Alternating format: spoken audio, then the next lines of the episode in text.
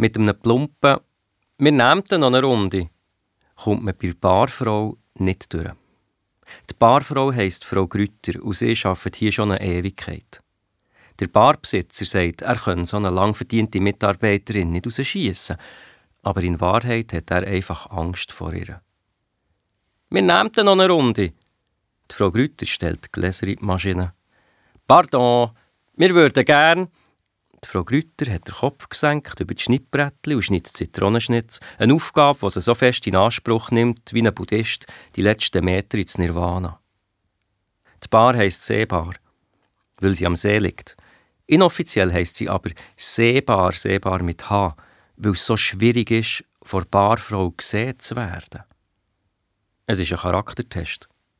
Die einen bleiben gefasst und konzentriert, andere lassen sich die Laune verderben oder sie nehmen an Frau Grütter ihr Verhalten persönlich.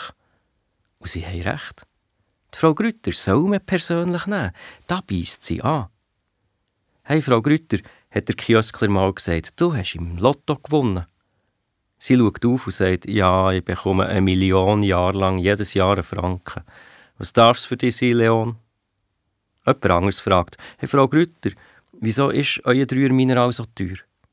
Ja, weil ich drin gebadet habe. Weiter gleich einen.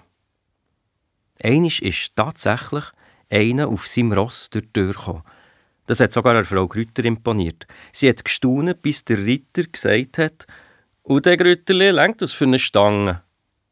Die Frau Grütter dreht sich ab.